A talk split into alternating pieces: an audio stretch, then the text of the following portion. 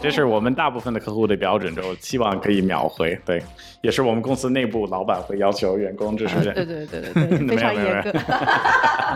啊，很多客户说。哇，我五十个州自己算了一下，欠了一百多万的税，两百多万的税，那怎么办呢？那其实你要考虑不同的解决方法。一开始我觉得大家都是在乎落地，然后增长，而我觉得在增长过程当中需要记住的是，啊，怎么样去降低一个税务的风险。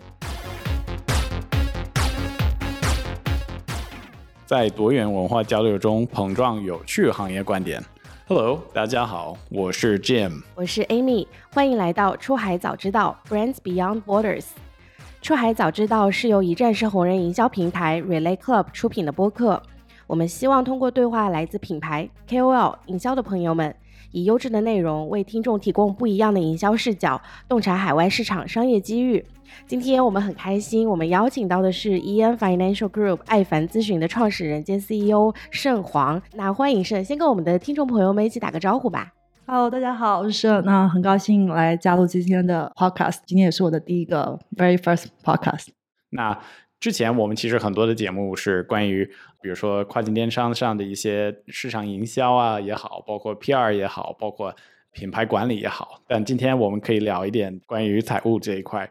然后盛其实也是我们自己公司，也是跟他在合作，所以就是我们也是想要证明他们也是一个非常不错的一个服务商。所以如果大家未来有这种需求，想要在财务管理这一块，特别是在出海过程当中，就是需要这这些帮助，也可以跟盛和他的团队来联络，因为他们的确是一个非常好的一个合作伙伴。感谢 Jim 的介绍，我觉得很高兴，谢谢你的信任，还有谢谢你的邀请来。我们希望也是能够真正的对出海的企业提供高质量的服务。我也想问一下，就是盛，你平常是 base 在哪里？是在深圳这边，还是理解就是你们在美国也也有一个办公室，是吧？我最开始做的时候，团队是在 LA，我是从一八年创立的这家公司，然后呢，我们是在 base 在 LA，直到了二零二零年，我们进入了中国的市场，然后深圳是我们在中国的第一个办公室。好的，我觉得听众们肯定也很好奇，就是想要知道说。为什么医院可以帮助到跨境的公司、海外的财税相关的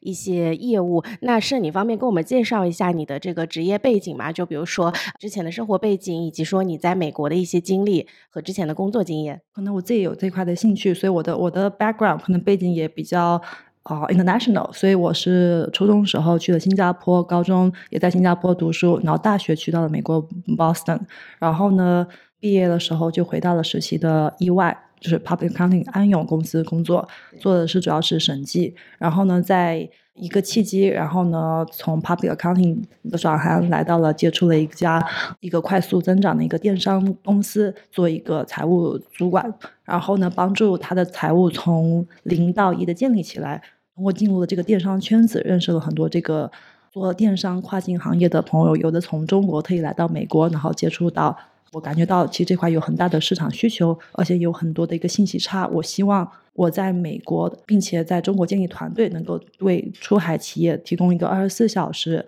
专业、没有信息差的一个高质量服务。所以，其实一开始你是在四大工作，然后后面是进入了跨境的这个比较 specific 的一个领域。那你觉得，就是跨境的这个领域最吸引你的点是什么呢？我觉得跨境企业是一个。可以说有小也有大。开始接触的客户是他们，其实一个新的行业，它可以一个是快速增长的行业。他们的需求呢，也从一开始可能比较简单的，只是说很简单，我在美国落个地，成立个公司，然后随便干，干着干着，突然间发现我的卖的越来越好了。然后呢，其实卖的越来越好，可能越来问题也出来了。所以呢，大家对于品牌的一些财务风险呐、税务风险也越来越重视。所以吸引我的行业是。我希望能够以一个四大高质量要求来结合中国和美国，还有比如说海外的一些经验，来帮助真正想要在美国做品牌出海落地的企业，提供一些有价值的一些咨询服务。那你刚刚开始去接触跨境的这个赛道的时候，你觉得你当时有遇到什么样子的困难或者是挑战吗？刚刚也有提到信息差，你觉得一开始进入到这个赛道，就是面临的最大的问题是什么？其实有两个问题，第一个问题主要是可能要需要教育我们的那个跨境企业的老板们，就是合规还有呃的重要性。一开始我觉得大家都是在乎落地，然后增长。而我觉得在增长过程当中，可能我们需要记住的是，啊，怎么样去降低一个税务的风险，尤其是可能近几年很多做亚马逊的卖家，他们的品牌然后开始做大，结果发现了一些不合规的操作，导致他们的账号被封、资金被冻结，是很大的风险的。这是第一点，主要是教育我们的卖家们需要做的一些合规，还有税务的申报。那第二点是，其实是我自己发现回来以后，尤其是在深圳市场建立以后，一个沟通的一个不同。可能在美国，可能习惯了用邮件啊这样的一个沟通方式，然后大家期待是可能一两天回复就可以了。但是呢，接触了中国的出海客户，他们尤其是深圳。对这个效率，还有对那个回复是很有要求。他们希望微信联系，然后呢，希望你五分钟之内。这么久？那你觉得应该是多久呢？呃，这个不是那个词叫秒回，秒回。对，这是我们大部分的客户的标准，就希望可以秒回。对，也是我们公司内部老板会要求员工，这是对对对对对，非常严格。啊。对啊，我也发现是二十四小时要秒回，然后发现大家就是二十四啊，twenty four seven 的要在线啊。我觉得这个是我觉得一个遇到的一个挑战，就是一开始我在美国。那我们的团队基本上不说中文，只有我一个人会说中文。我要跟老板们沟通是很难的，而且要秒回的要求，我基本那个有时差也很难。所以呢，这也是让我那个想法在深圳创建了我们的团队，希望能够到秒回吧。我也想补充一个问题，就是因为我自己是一个就是出生土长的一个美国人，那么我在中国就是成立公司，然后在选择这边发展。那我当然知道，就是外国人在中国发展以及成立公司会遇到什么样的一些挑战，但是。反过来想，就是从一个就是一开始在中国出生的人，然后移民到美国去开始成立公司发展，你觉得在一开始阶段最大的一个挑战或者最大的一个障碍是什么？我觉得是跨出自己的舒适区，因为我毕竟原来是一个财务人员，是在意外做审计。那我当我自己创业的时候，我要跳出这个思维，我不能只住这种工作服务内容，我还要需要知道怎么样满足客户的一个期待，要 manage 他们的 expectation。我觉得还有。可能会不同，比如说我开始出来创业的时候，我们大部分的客户都是美国人，当地的，像 Jim 这样子的，就是土生土长的美国人，所以他们的方式我也是不同。那我需要去跟他们聊天，通过聊天发现这个客户的痛点，然后呢，以那个比较 direct，我觉得是这个直接的方式告诉他们问题所在，然后来去销售。所以呢，我觉得对于我来说，第一点是迈出。Comfort zone 就是不是从财务人员、专业人员角度，不是 professional，而是需要一个 sales 的角度去做这件事情，也是要跟土生土长美国人聊体育，聊这些他们感兴趣的话题，来增加这个 connection。我觉得这个是一个开始比较难的点。你觉得，比如说这种 B to B 销售，针对比如说美国当地的一些企业？然后再反过来，就是考虑到这是中国的一些 B to B 企业，你觉得就是面对这两个不同的群体的，就是做推广以及销售的手段最大的区别在哪里？在美国，我觉得大部分的人都很在乎合规。我觉得只要是美国人都很害怕 IRS 的，都害怕国税局，他们都知道这个税务合规还有那个的重要性，所以他们在比较早，可能创业初期公司。还在不三五人的时候，就会知道开始找专业团队来帮忙管理财务税务。可能中国的这个企业，他觉得野蛮生长最重要，第一步先生存下来。然后呢，当然我也可以理解，我在远远在中国，我在就是在美国做生意，我不交税，可能也抓不到我，可能是这种一个思想。当然，当他们就是慢慢的，我觉得大家对合规的意识也越来越重了，所以我觉得这个 gap 这两个不同也慢慢缩小。其实我做这么多年的这个销售，在中国其实很多的周边的朋友也会问我，就是 Jim，就是怎么样去做销售在美国？那实际上我整体的职业的发展全部都是在中国。我其实是十九岁，这是第一次来到中国，从那个时候到现在，我基本上都是在中国做，就是自己公司的成立和接下来的销售，所以。的确，我挺好奇，就是怎么样去做，就是销售面临这个美国的这个市场，我也并不了解。就是刚才你说的那些套路，什么聊体育啊，聊这一套，我我也不会做。所以，我我也希望，就是未来那个盛也可以，就不一定是现在，但未来你可以请教你，然后你可以教我们更多。可能我们都说电商平台要本土化，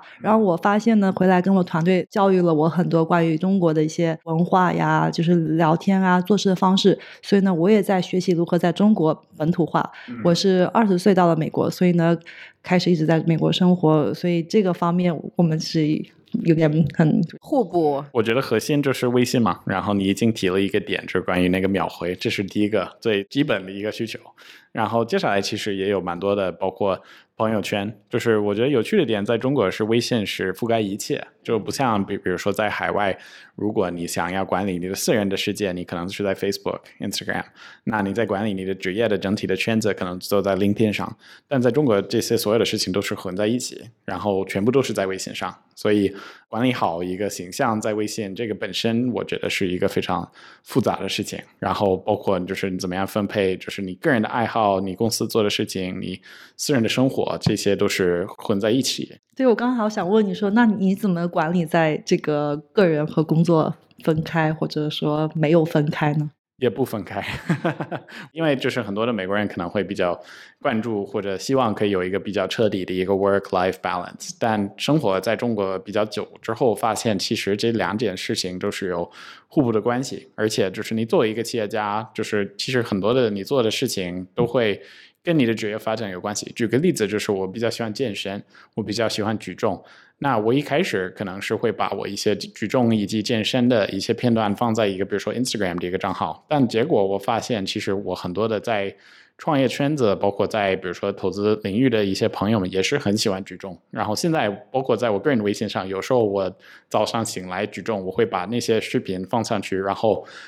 突然间会有一些，比如说投资机构的老板也会冒出来说：“哎，Jim，我也喜欢健身。”然后我们就开始聊聊起来。所以我觉得，对彻底分开 work-life balance，目前的阶段是比较难的。但我觉得，其实很多美国人还是会这么做，包括周末不查邮件，包括他们去度假，他们也不会就是工作。其实美国人，我觉得在中间就是最夸张是欧洲人。我之前在诺基亚上班，有一些芬兰的一些小伙伴，他们整个夏天他们。不不上班了，就是他们全部都都去度假，而且你给他发邮件，他的回复是我可能会八月份回来，甚至说九月份。对，而且有时候他们也不会告诉你，就是哎，如果你有什么疑问，你可以跟谁说？他就说 OK，我我九月份回来，到时候我们再聊吧。就是但也不会给你任何就是其他的联络方式。我觉得哇，好好棒啊，他们。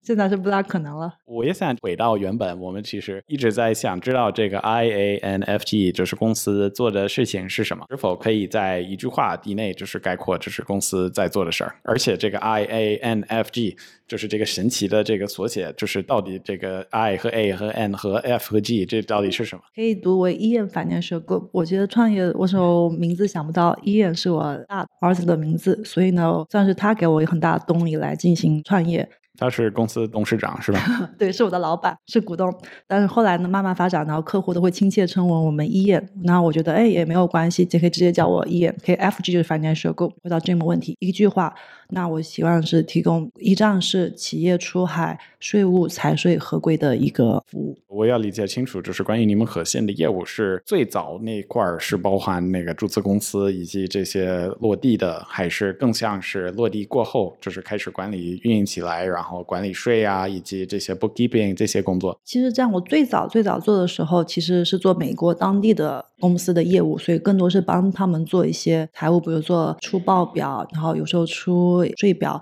然后甚至帮助做咨询，可能有客户想要收购公司并购，或者说做一些 due diligence 这个部分，我们咨询都有在做。因为个人背景其实是审计上市公司的一个背景，所以可能我对财务方面其实是是我的 background。因为我之前大学是读的 finance，然后研究生是 accounting，所以呢 accounting finance 是我的 background。但后来发现税务就是 tax 是一个刚需，其实出来做的时候，这些公司都需要的一个。业务，所以我们在美国的主打业务是这个 income tax，然后进入到中国以后，尤其是跨境这个生态圈，可能大家很注重的是，慢慢只要在美国有落地的，都会需要一个当地比较专业的这个会计师事务所来帮助他们，比如说做所得税，然后慢慢开始做销售税，然后公司注册也是一个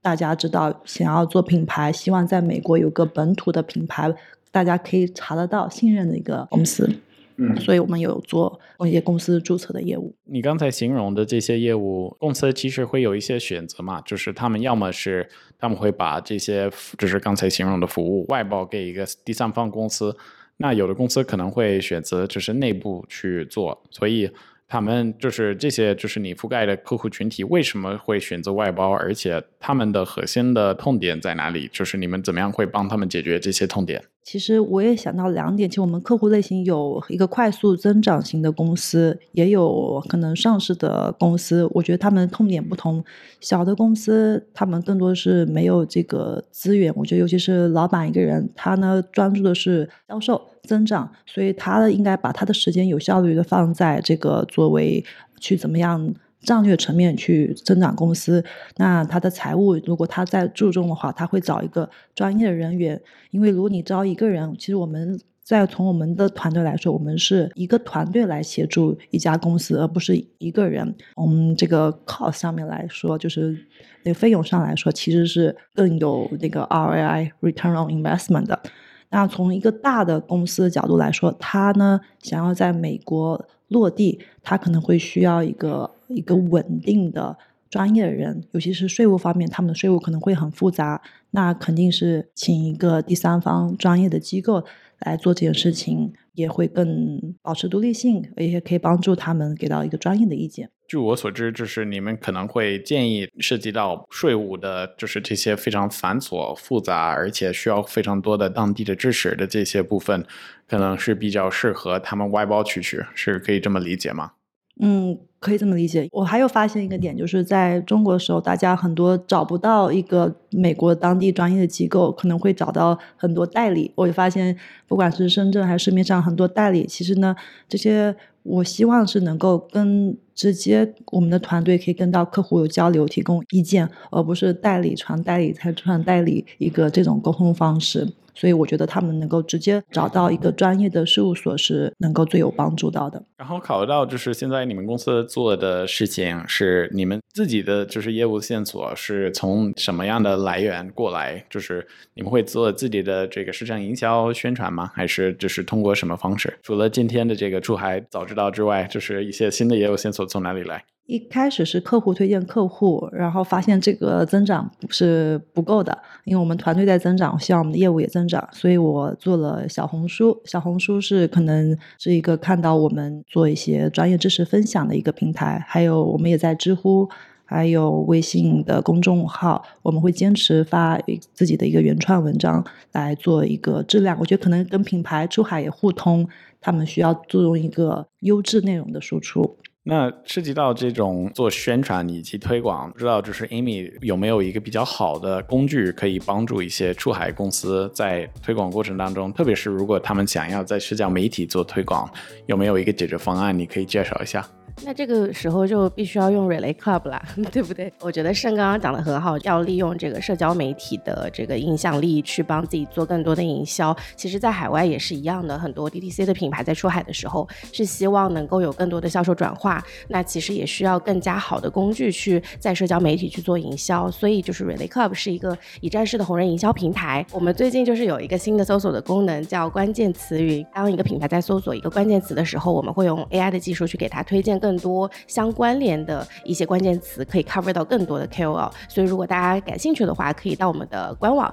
就是 Relay Club 点 CN，然后去申请我们的试用。那接下来，其实我们想要了解更多，就是在美国的一些合规的法则。就首先想问一下盛，在进行这些跨境交易的时候，就是美国的相关机构会考虑哪些最核心的合规的问题？可以给我们，比如说一到两个例子吗？一个是平台站，就是做亚马逊、做 Wayfair、做不同平台的这些呢，可能需要关注的是，如果你是用美国公司来注册的，那你跟美国公司应该按照要求真正的数据来申报所得税。我看到很多公司是做一个零申报，可能大家都了解的是零申报。我一开始接触零申报是什么东西，大家跟我解释完以后，我觉得哦，这个是很大的风险。其实我们有客户真的是因为零申报，然后得到税务的稽查，后果。其实比较严重，而且你起初没有做好合规的申报，你后期再来补这个事情，其实这个 cost 这个费用是相当大的，个罚金还有这个滞纳金利息，那。这是一个，还有如果是做独立账的卖家，也是做品牌，不管是这种 Shopify 还是自建账的卖家来说，从二零一八年开始，这个销售税，美国的是各大州的主要收入来源，它和联邦税是不同。联邦所得税呢是在联邦和州层面都有，但是呢，消费税是在州层面。它对于它呢。是向终端消费者收取的一个税费，所以呢，其实卖家来说，有时候想要提高这个竞争力，不想把价格太高，所以呢，他们不收这个费用。但是你达到一定的要求，其实是要收，所以这个是一个对于独立站卖家很大风险。就像这次回来，我们办了一场专题，专门做销售税的，然后呢，客户找到我们，就很多客户说，哇，我五十个州自己算了一下，欠了一百多万的税，两百多万的税。那怎么办呢？那其实你要考虑不同的解决方法。其实美国，比如说你可以考虑是自动披露呢，还是我们会来评估风险。这些这个是如果没有在早期及早的在问题产生前去避免这个问题的话，后期来解决是就比较棘手了。你觉得有哪些是这个美国地区比较特定的一些法律法规？然后是可能企业或者是品牌可能会触碰到，但是他们其实应该早早的去规避。有没有一些就是大家可能平时容易忽视的一些法律法规？可能我是财务人员，可能我更多的是从那个税法来讲的。但是呢，除了税，刚才提到的一个所得税、销售税以外，还有我能想到一个是一个叫知识产权的法律，也其实要很注意。可能。做产品的时候要注意，要做提前做好商标注册、专利的注册，啊，尤其是自己开发产品做品牌的，要及早进行这个保护自己的专利。那同时也不要去抄袭别人的东西，你也就要注意来保护自己品牌，也不要损害别人的一个品牌。那是你觉得，就是目前不管是你们合作过的客户也好，还是说你在整个市场上看到的一些，比如说中国的一些跨境品牌，你觉得有哪些公司它可能做的比较好的，可以值得大家来学习？有什么样的 best practice？就是它可能这个意识方面比较强啊，或者是说它有一些操作其实是非常非常合规，然后应该大家都要去向它学。习的，其实有很多品牌。如果从我们的客户角度，就不说名字，但是呢，可能大家诶，比如说一些产品，比如说一些比较智能的家居类型的产品，我们的客户还有一些，比如说。科技产品客户其实他们意识到我的在美国市场会很大，我要走得很长远，所以呢，他们很早就开始聘请我们在当地做一个咨询，长期的一个咨询服务。所以他们有任何想要落地美国、想要招人或者想要申请一家新的公司，及时跟我们们沟通。比如说，哦，到底我要在哪一个州注册，注册什么类型的公司？其实还有整个公司的架构是怎么样的？还有香港公司、新加坡是如何去把这个公司架构搭建起来？其实对税务。后面的筹划其实有很大影响，所以尽早的来 involve 来 involve 我们，然后呢，我们及时的有任何决策的时候，及时跟我们沟通，然后我们来给出一些专业的指导，避免比如说我们那个刚才提到一些智能的一些家居类型啊，如果一些单价产品比较高的产品，它其实很容易就达到一个销售税的要求，那及早向消费者收取，并将向政府来缴纳。那如果你不及早的收取的话，那剩下的这个。如果后面政府来查这个税负的话，是有需要由这个企业来承担，所以这是一个很大笔的一个成本。嗯，明白。就是刚刚盛友分享，其实就是企业的很多方面都其实需要当地专业的这个财务的团队来帮忙。刚刚有提到招聘、注册，然后包括还有跟销售相关的。就是如果从这个框架上看，你会有一些总结，就比如说哪一些呃，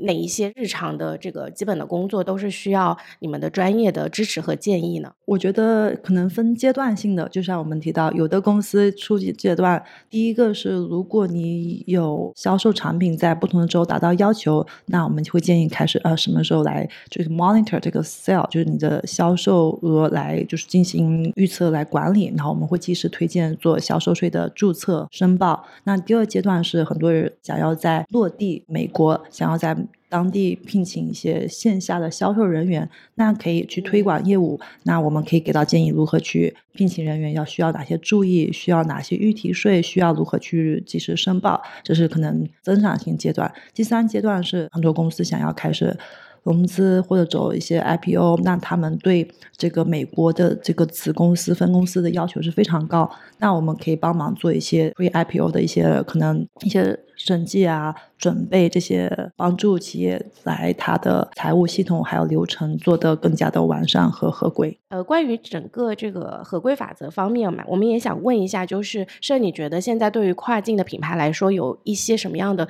新的趋势？就是可能在未来，他们可能之前没有注意到，但是在未来其实会需要去了解和注意的一些合规法则呢？我觉得现在最近一些什么消费者告知法案出来，然后还有一些可能州的税法也越来越完善。可能要注意的是，比如说你在满足了一些销售税，就是卖产品达到一定销售额的时候，州的所得税也需要去注意。这块是我们最近跟客户聊到，发现大家都不知道的一个点。尤其是比如说你去申报了销售税，那你州也知道你在这个州产生的一个销售额，那你的所得税其实也要去一个合理的规划来申报。所以这个是开始批量做大的卖家需要注意的。中国本土的就是出海公司，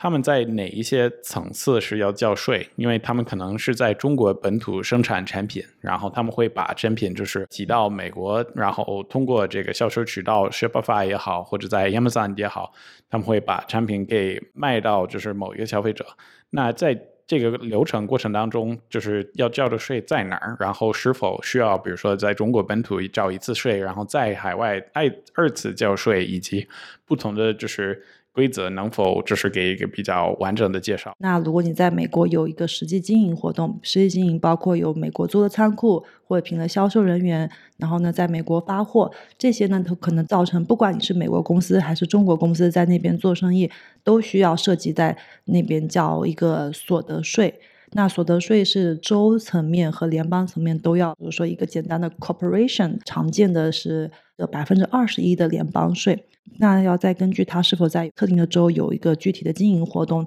那可能还会涉及在这个州交一个所得税。啊，每个州的所得税都是不同的，这个是所得税部分。第二部分是销售税，销售税呢只向终端消费者，就是 D to C 的这端消费者来付的，其实并不是我们公司出的。也根据不同的产品，税费也会不同。比如说这个州这个产品收百分之五，你在十块钱的上面啊，再加一个百分之五的这个税，你向消费者收完以后呢，你再及时把这百分之五收到的钱按月、季度或年份向这个。州政府去申报来缴纳，这是销售税。所以，其实消费这层面的话，可以理解为对企业是没有成本的，因为是终端消费者。如果你是分销商，比如说你是做 wholesale 批发业务，其实你是不需要。交销售税的，那批发商呢就需要向你这边出示说他是卖给下一家，这一层一层当中只有是终端消费者 customer 需要交的，所以这和所得税是不同，所得税是需要你在你的利润整个 revenue 去除成本利润上要交的。那追问一个问题是，美国不是有这个五十个州吗？那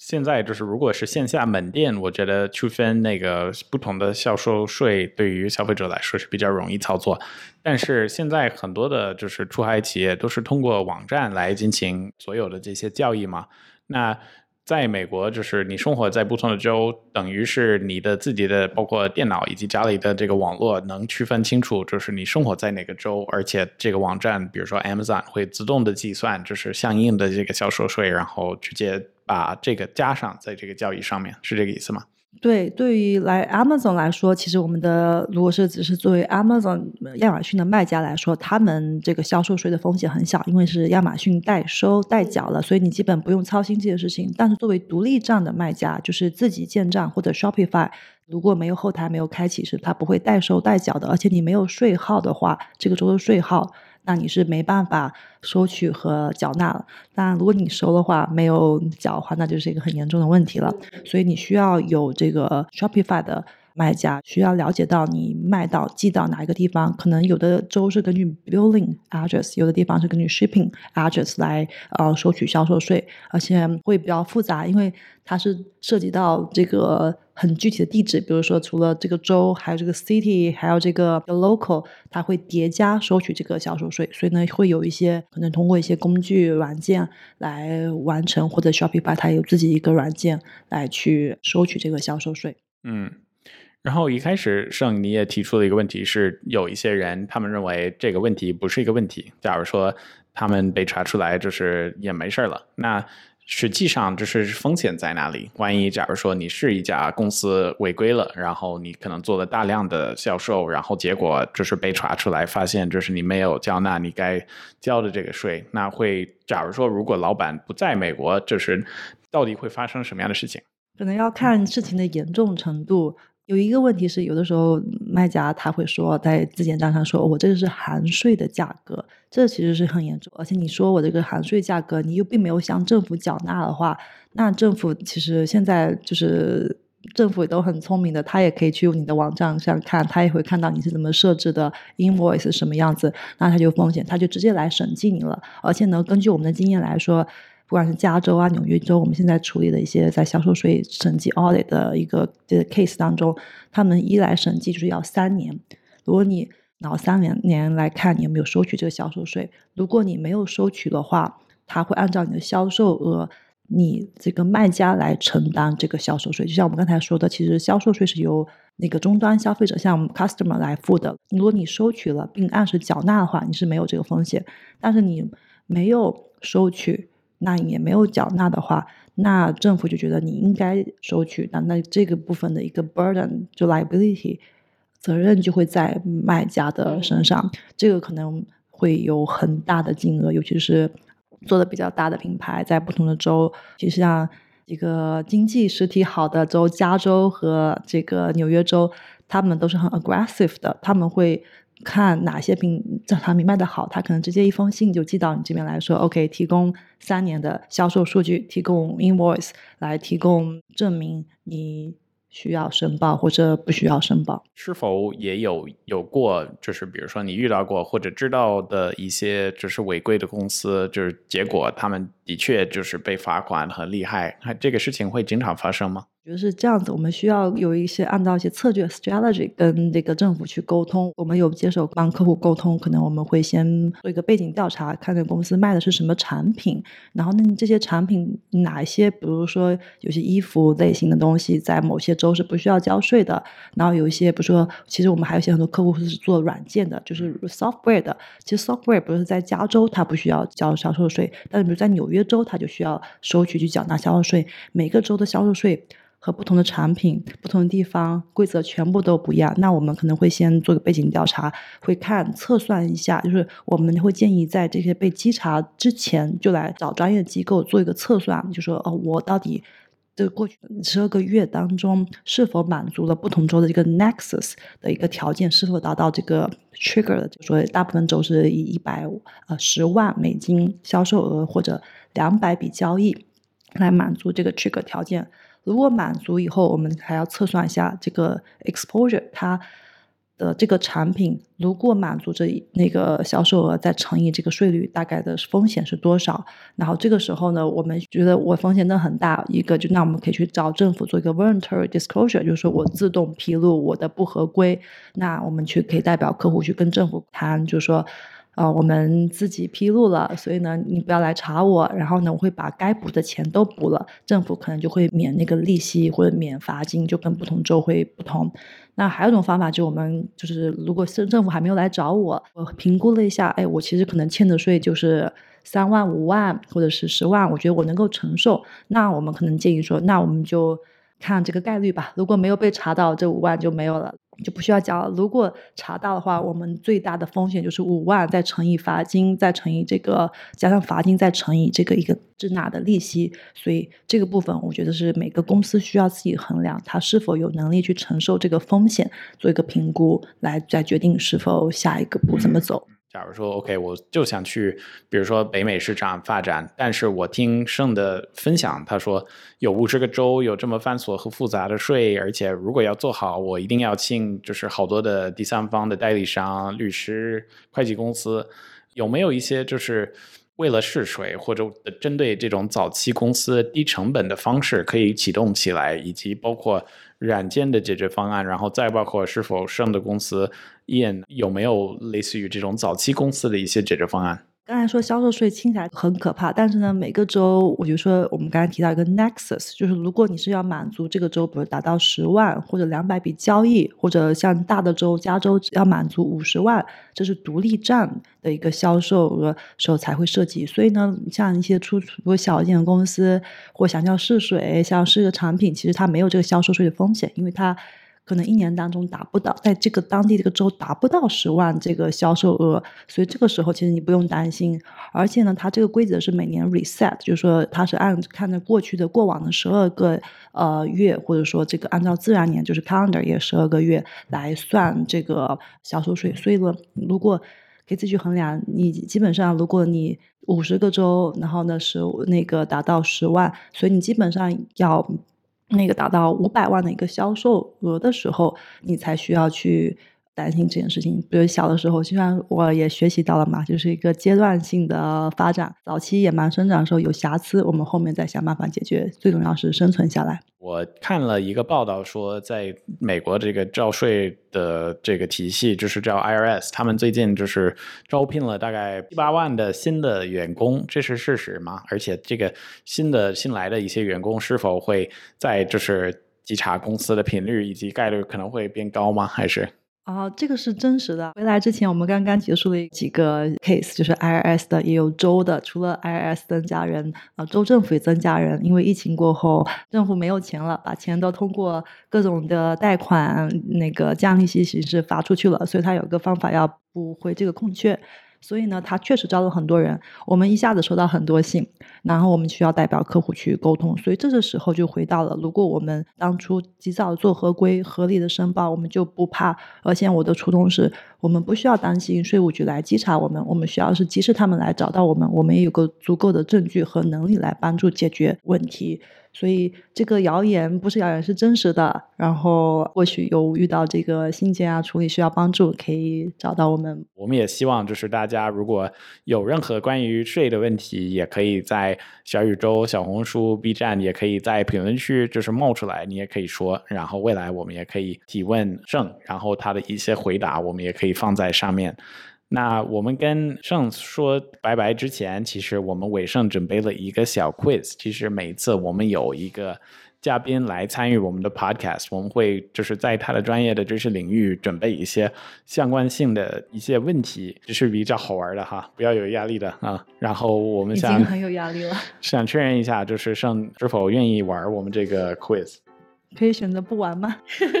只能说现在我们三十几个 podcast，然后每一个嘉宾都答应我们，对，应该不要成为第一个就是否认我们的 quiz 吧。好的，嗯，可以开始，没问题。好呀，好呀，我们今天一共有三个问题，都是比较趣味的问答。第一个是世界上第一个被记录的税收是在什么时候和什么地方？一共有三个选项。第一个选项是一四五六年的希腊。第二个选项是公元前三千年左右的古埃及，第三个选项是一五六九年的罗马。这个我不知道，我蒙一个 B 吧。叮叮叮，B 是正确的答案。所以在公元前的时候就已经开始有这个被记录的税收了。对，好，下一个问题，关于一个 Boston Tea Party。据据我所知，就是本来这个圣也是在 Boston 上的学，是吧？所以可能会对波士顿的历史有一定的理解哈。Boston Tea Party 翻译成中文是波士顿清茶事件是什么？呃，A 的选择是1773年在美国试错的与茶有关的税收正义。B 是美国法律中第一个税收相关规定。